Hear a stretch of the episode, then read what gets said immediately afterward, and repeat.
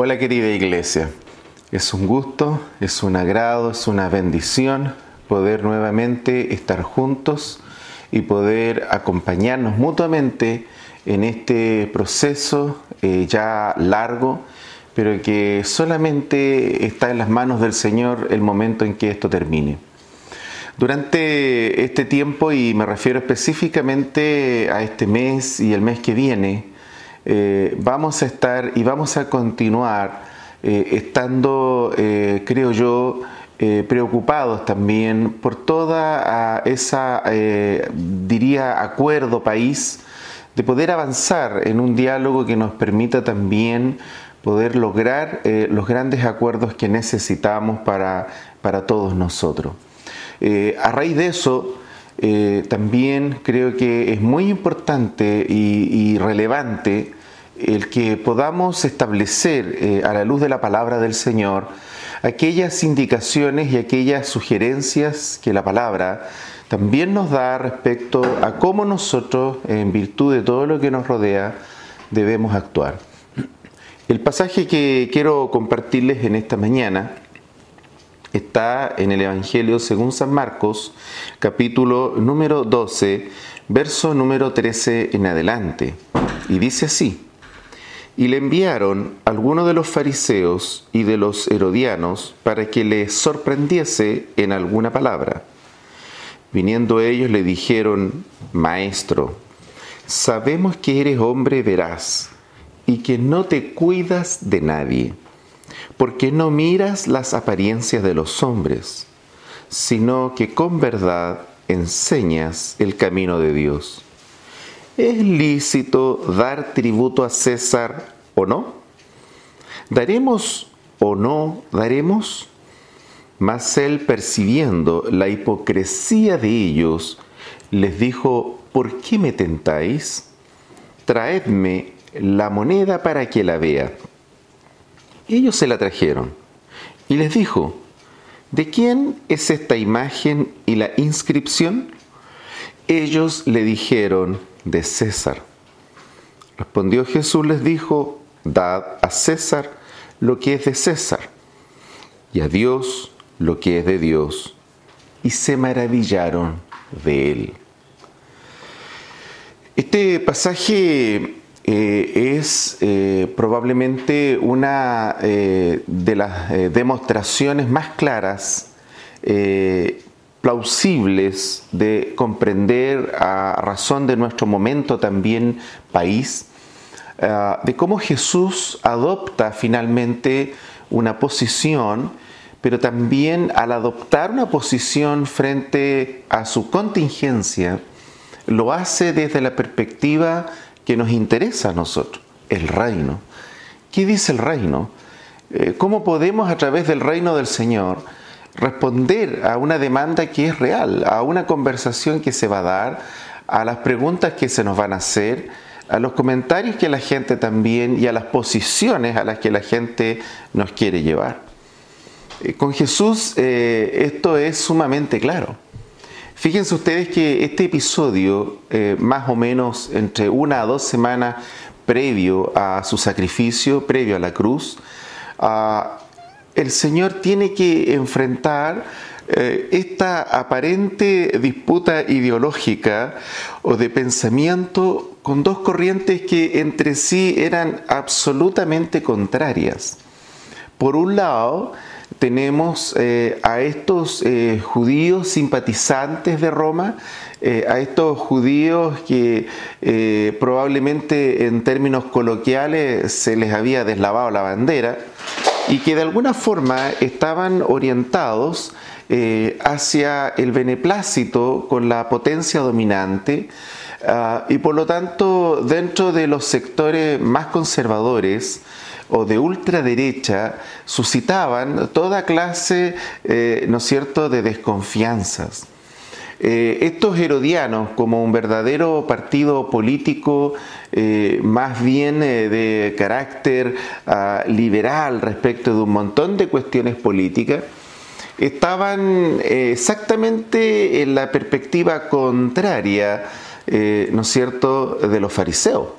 estos fariseos ultranacionalistas, amantes de conservar las tradiciones, amantes de conservar el status quo y por sobre todas las cosas, eternos reivindicadores de la libertad de Jerusalén, de la libertad de Israel, eh, no aceptan el dominio extranjero eh, por ningún minuto, en ningún momento, ellos están de acuerdo eh, con que sus libertades estén coartadas por un poder extranjero. Y entonces estas dos fuerzas totalmente distintas, curiosamente, se han unido y esta es, eh, esta es la unidad artificial, eh, esta es la unidad absolutamente eh, falaz, imaginaria, que a veces un sistema político cualquiera quiere hacernos creer. Es muy difícil cuando las personas hablan de la unidad, esa es una gran palabra. Eh, pero la unidad requiere cosas que son esenciales, básicas, pero esenciales. Y bueno, alguien ha dicho por ahí que la, unidad hay que buscarla eh, primero dentro de lo posible, pero segundo, bueno, ¿cuáles son esos puntos de acuerdo en los que podemos lograr esa aparente unidad? Eh, uno se pregunta si de verdad de eso se trata, de que la unidad sea casuística, que la unidad tenga que ver, ¿no es cierto?, con intereses comunes. Eh, de pronto uno no sabe si las personas están hablando de sentido común, eh, del bien común o de unidad, porque eh, son cosas totalmente distintas. acá hay una evidencia de eso. Hablamos de dos corrientes totalmente distintas. de derecha o de izquierda no es nuevo no es propio de este momento histórico de nuestro país. Eh, está en la Biblia, recorre toda la historia de la humanidad y es propio prácticamente de casi toda cultura y de todo régimen esta idea, ¿no es cierto?, de dos grandes bloques. Ah, esta dualidad que obliga a estas uniones y estas uniones que un día están muy bien celebrando y al otro día hemos visto, ¿no es cierto?, cosas muy extrañas, ¿no? Eh, a veces vemos cómo el canibalismo, cómo uno a otro se comen, se destruyen, eh, y esta conducta autodestructiva de algunos sectores, eh, de verdad que produce un desconcierto social tremendo, porque si ellos que su tarea y su obligación es el bien común, no logran establecer esos mínimos pisos de diálogo ¿qué más nos espera al resto? Y que se supone le hemos encomendado a ellos esa tarea tan importante. Entonces, esta disputa eh, no es nueva, esta disputa no es generada por un ordenamiento jurídico, eh, esta división no se genera a partir de una constitución de un determinado año. Estas cosas son artificiales, estas cosas son simplemente parte de las mismas mentiras de siempre. Eh, esto eh, no lo va a solucionar.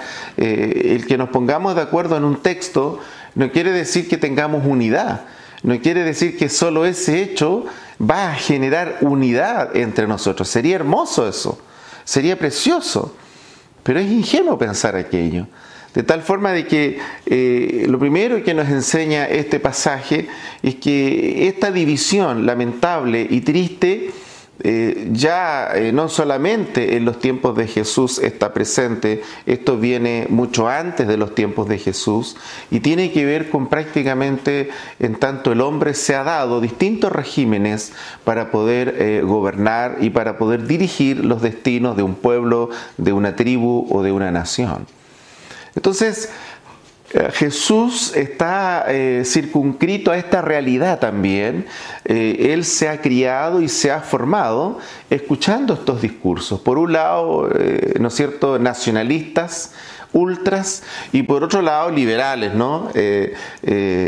Progresistas, algunos por ahí han inventado estas palabras que de pronto hay mucha imaginación lingüística eh, para disfrazar eh, el mismo fenómeno, para ponerle un traje nuevo eh, al mismo problema de siempre, ¿no? a, las mismas actitudes y a los mismos diálogos de siempre. Y entonces estas dos corrientes, curiosamente, ahora han encontrado una forma y una manera para unirse. Eh, y lo han hecho para poder tentar al Señor y para poder increparlo y para poder eh, colocarlo en una condición eh, de dificultad. lo han de alguna forma llevado y lo han arrinconado aparentemente para que Jesús se pueda pronunciar. Ahora, eh, es interesante lo que Jesús hace, porque eh, Jesús, eh, Él va a responder, Él no va a evadir.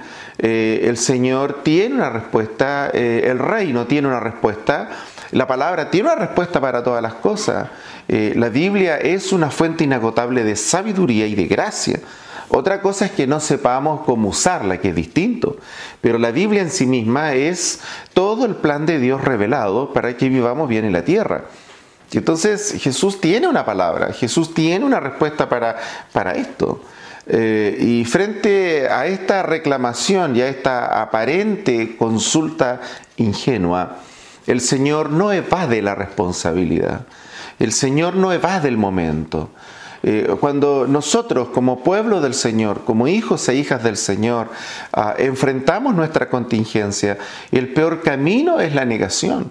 El peor camino, ¿no es cierto?, es eh, tratar de invisibilizar lo que es evidente y lo que es absolutamente real y concreto. Eh, si nosotros no somos capaces como iglesia de acercarnos de forma concreta a las cosas concretas, simplemente nuestro mensaje no está siendo bien direccionado. La iglesia tiene una respuesta frente a eso. Su misión no es esa, pero tiene una respuesta para aquello. Eh, la misión de la iglesia no es las finanzas de un país, pero tiene respuestas para aquello. Eh, habla de la codicia, eh, habla, ¿no es cierto?, de los excesos, eh, habla, ¿no es cierto?, de este gran problema humano que es el gestor y que muchas veces olvidamos y que el poderoso reclama para sí y quiere subordinación total, no importando el costo que esto pueda tener para su sociedad o su país. Entonces esto no es nuevo, esto ha sido por toda la vida. recuerdo la historia de un hombre muy próspero, eh, y que en una ocasión me dijo, Joctás me dijo, eh, me faltan años, me van a faltar años de vida para poder gastar todo lo que tengo, todo lo que he juntado, todo lo que, toda la fortuna que he amasado. Y de pronto uno se pregunta cuando eh, uno ve noticias relevantes en el desarrollo país, en el desarrollo ciudad, y, se abren nuevos malls y nuevas estructuras, y uno dice, eh, de pronto ve a las personas que están detrás de esto, eh, y hombres que uno se pregunta, caramba, no, no, no se está dando cuenta que a los 70, 80 años debería ya de pensar distinto. Pero sin embargo, esta, esta, esta constante de, tener, de acaparar, de poseer, eh, ya los profetas hablaban de aquello y dice que estas personas se acuestan con la codicia y dice que se levantan con la codicia. Eh, se acuestan pensando como más y se levantan pensando como más. Eh, de hecho, eh, el sabio Salomón lo grafica de una manera eh, muy clara. Eh, dice que es como el sepulcro. El corazón de estas personas dice es como el sepulcro. Nunca dice basta. Nunca dice basta. A mí me ha tocado ver gente eh, que en condiciones muy lamentables, eh, con destrucción de hogares, de familia, de vida personal, gente que ha llegado a la adultez eh, y que no tienen gente que puedan compartir con ellos o con ellas, porque simplemente se lo pasaron toda la vida generando, comprando, vendiendo, acaparando. Y entonces, cuando la vida la vivimos en esa lógica, evidentemente que lo único que va a importar, el único fin que va a importar es justamente el de la posesión, eh, no el del disfrute. Y, por eso se generan estas distorsiones eh, y estamos en una sociedad que polariza eh, estas visiones y que nos ha llevado a pensar que tenemos que mirar la vida desde esa polarización. Y entonces ahora estos grupos están frente al Señor y están intentando o están buscando o quieren llevar a Jesucristo a que también pueda ratificar esa bipolaridad, eh, esa eh, forma de entender la realidad como solamente dos opciones. Eh, como que si todo el mundo se resumiera en estas dos opciones. Y probablemente eso pueda explicar la gran crisis mundial que tenemos de liderazgos. Eh, no hay país que no esté incómodo con sus políticas, con sus formas, con sus sistemas, con sus regímenes. Eh, y esto tiene que ocurrir, esto, esto va a ocurrir y se va a profundizar cada vez más hasta que todo el mundo comience a presionar por un ordenamiento mundial en que todo esté concentrado en una estructura que pueda proteger a todos los ciudadanos y, la gente va a estar feliz con eso. Y eso lo único que va a hacer es preparar el camino para la venida de justamente este gran líder de las tinieblas que va a intentar manejar el cordón y los hilos de todo el mundo. De tal forma que eh, no, no, vamos a ver nunca el plan de Dios, el corazón de Dios, detrás de estas visiones totalmente polarizadas. Por eso que es un error. Eh, Jesús no está validando ni a unos ni a otros. Eh, Jesús no está diciendo, mira, nosotros nos sentimos más cercanos a este o a tal movimiento. Eh, no, se trata de que nosotros como iglesia nos arrodillamos teniendo al reino y teniendo la palabra para ir detrás de aquellos que ostentan el poder. Porque esa es una lógica que se ha apoderado de la iglesia y de algunos sectores por muchos años. y eso es no entender el reino. Jesús dijo, mi reino no es de este mundo. Él dijo, si mi reino fuera de este mundo, mis seguidores pelearían por él. Jesús nunca ha estado interesado en ese reino, no ha estado interesado en ese reino de la forma humana, con las herramientas humanas y con las estrategias humanas. Nunca ha estado eso en el mapa del Señor. Y por eso es que este diálogo es tan importante, esta pregunta es tan importante, es tan vigente, eh, tiene que ver mucho con el proceso en el que estamos. Bueno, ¿Es de izquierda? ¿Es de derecha? ¿Estás por esta? ¿Estás por esta otra? Eh, ¿Por qué estás? Y entonces le preguntan eso mismo al Señor, de la misma manera. Si Jesucristo hubiera estado con nosotros hoy, le preguntarían, eh, y habría una conferencia de prensa seguramente, y no faltaría el que le preguntase al Señor en ese medio, Señor, dinos, ¿vas a aprobar o vas a rechazar? Tendría que responder a esa inquietud también el Señor. Y entonces, eh, estando en esta condición incómoda, una semana o dos antes de partir, Jesús no evade y Jesús se enfrenta y lo hace con la sabiduría propia de él. Este es el reino. En esto consiste el reino. Y pide la moneda, les dice que son unos hipócritas, les muestra y les revela las verdaderas intenciones de su corazón, les dice, no nos vengan a mentir, no nos vengan a decir que esta es la verdadera unidad, la unidad no es un documento, la unidad no es un papel, la unidad nunca ha consistido en eso. Que negociemos para poder estar quieta y reposadamente es otra cosa, pero que estemos unidos por eso, eso es falso. Eso es absolutamente falso. Esas son las unidades falsas, esos son los planteamientos falsos de los que hemos sido objeto como sociedad. Esas son las grandes frustraciones, ese ha sido el origen de la desconfianza, ese ha sido el germen del por qué hoy día estamos como estamos. Porque nunca hubo esa verdadera unidad, jamás, nunca. Y, esos que venían detrás y estos trepadores que han venido detrás en el, infortunio de los otros, solamente han hecho de alguna forma eh, su propio molino a razón justamente de este aprovechamiento y de este debilitamiento de otros. Pero jamás ha estado en sus corazones la unidad, pues no les interesa. Por eso es que es tan importante esta tremenda respuesta que el Señor da. Y le preguntan, ¿tú vas a aprobar o tú vas a rechazar? ¿Qué opinas tú? Estamos hablando de César. Estamos hablando de que si Jesús se pronuncia a favor o en contra, él va a tener un grave problema. Estamos hablando de que la respuesta es decidora. Si Jesús se pronuncia a favor, Jesús va a tener a todo su pueblo o a la mayoría de este en contra. Ya no va a ser el Mesías, eh, ya no va a ser oído, ya no va a ser respetado, porque bueno, eh, Jesús entonces está a favor de César. Si responde por el contrario, entonces va a haber un gran problema con la autoridad. Eh, lo más probable es que va a ser perseguido, juzgado y muerto. Porque bueno, César es considerado un dios. Esta moneda tenía justamente la inscripción, por un lado, Tiberio, dice, hijo de Augusto, del divino Augusto, así tal cual, dice, Tiberio, hijo del divino Augusto.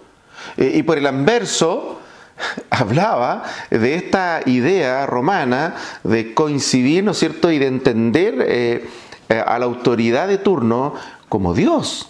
él es Dios.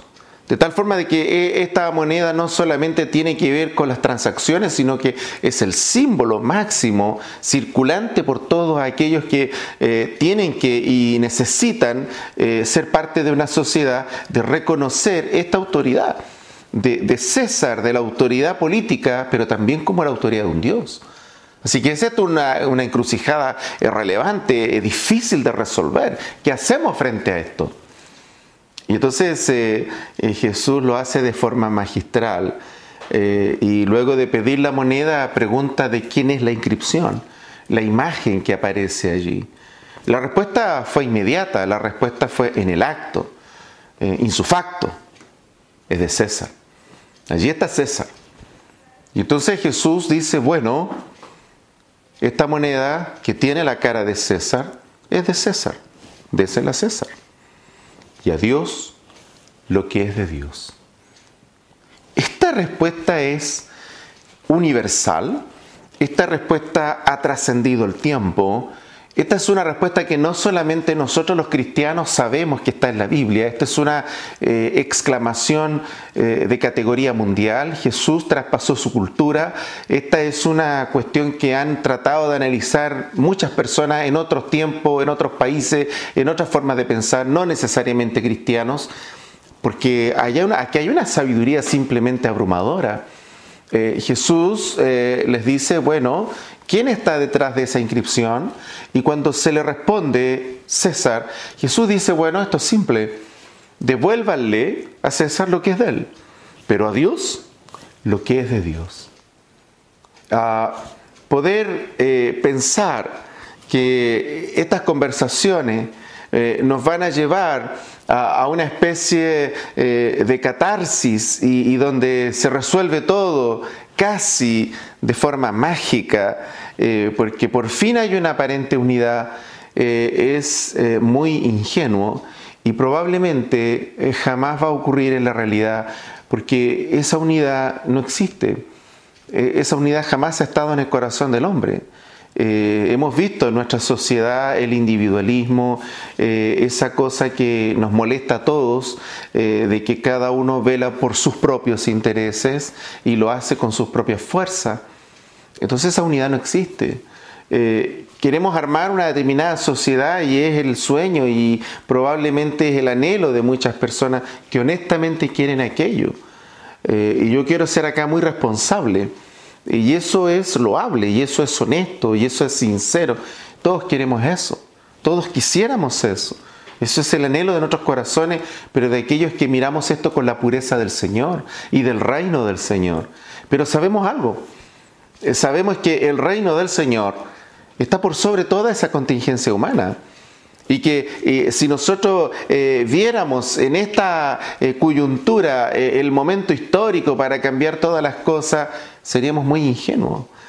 no van a cambiar porque cambió un papel, tienen que cambiar porque cambia nuestra manera de pensar, porque cambian nuestros valores, porque cambia la ponderación de lo que nos rodea. Eh, y si eso no lo hace la palabra, y si eso no lo hace el reino, ¿qué otra fuerza puede hacerlo en el corazón del hombre y de la mujer? Esto no es capaz de, que eh, pueda germinar eh, o simplemente ocurra una transformación gigantesca social porque simplemente hay un buen deseo, un buen ánimo. tiene que ver con los sueños, pero también tiene que ver con la conciencia de las personas en su fuero más interno, más profundo.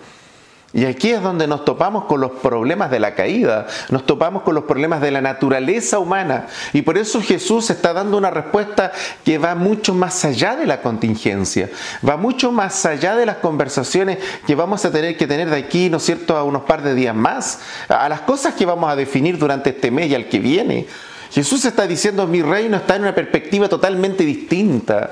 Ustedes me están hablando de cosas ínfimas, pequeñas. Eh, no logran darse cuenta de lo que es el reino. A César lo que es de César, pero a Dios lo que es de Dios. Es distinto. Y entonces cuando llegamos a este punto de inflexión, Entonces yo puedo entender en mi dimensión cristiana, cristiano, eh, en, mi dimensión de reino de Dios, eh, donde camino en la tierra, donde soy parte de un país, la tremenda responsabilidad que tenemos cada uno de nosotros delante del Señor. Si Dios transforma el corazón de las personas, entonces Dios va a transformar su mente, sus acciones, la forma en cómo van a entender el compartir con otros, el bendecir a otros, ¿no es cierto? Eso es básico, eso es estructural.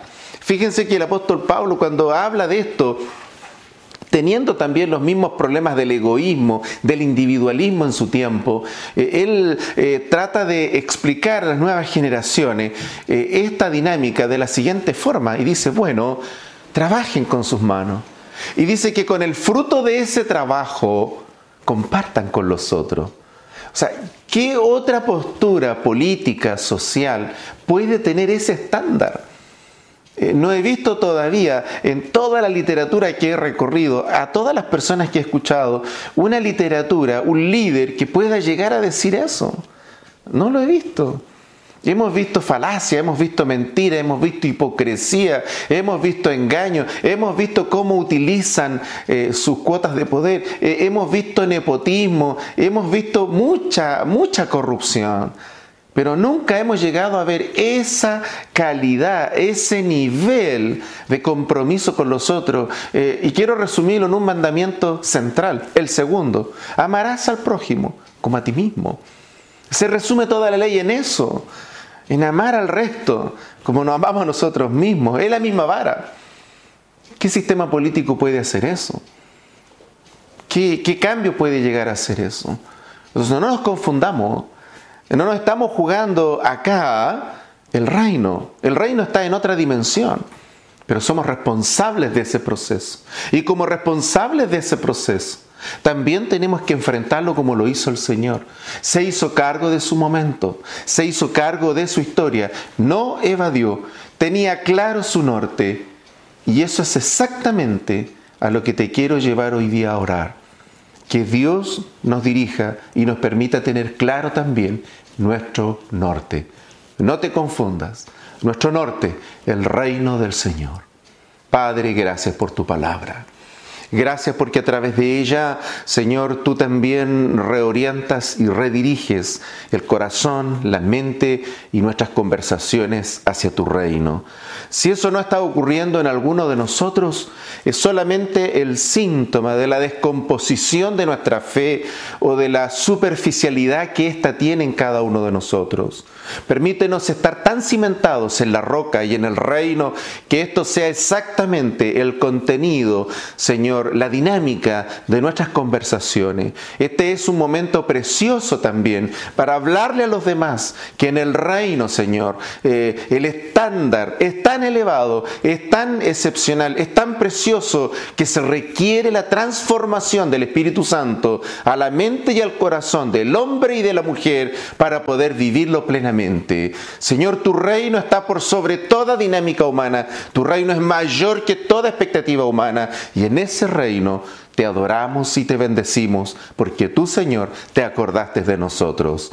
Que esta gracia nos permita vivir estos días con la máxima responsabilidad, entendiendo nuestro rol y comprendiendo también lo mucho, Señor, lo mucho que este mundo espera de nosotros, que tenemos esa verdad y esa gracia en nuestros corazones. Amén. Bendiciones, un gran abrazo.